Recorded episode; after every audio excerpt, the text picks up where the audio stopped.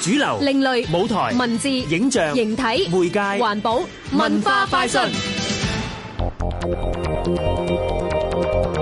現今嘅高科技，讓我哋可以超越地域嘅限制，人與人更容易緊密地聯繫。但係我哋係咪真係懂得利用高科技，促進到人與人之間嘅溝通同理解呢？編舞者陳榮就透過舞蹈作品《我們看見了》，提出一個問題：真正嘅看見，真正嘅溝通，其實係點嘅呢？我發覺呢，喺我哋而家呢個社會呢，就係譬如話電話啦，佢真係好方便。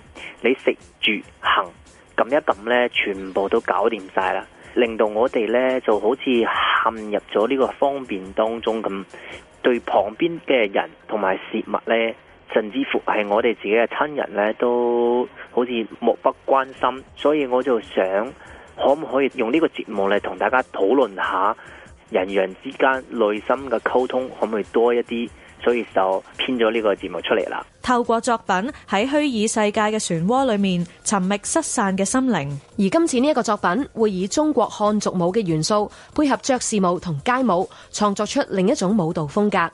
喺八樓平台時空行旅紀錄節目二當中，大家除咗會睇到呢一個由香港舞蹈團演出嘅《我們看見了》之外，仲可以欣賞到嚟自台灣嘅稻草人現代舞蹈團演出嘅《軌跡》。八樓平台時空行旅紀錄節目二。十二月十五至十六號，上環文娛中心八樓香港舞蹈團八樓平台。香港電台文教組製作，文化快訊。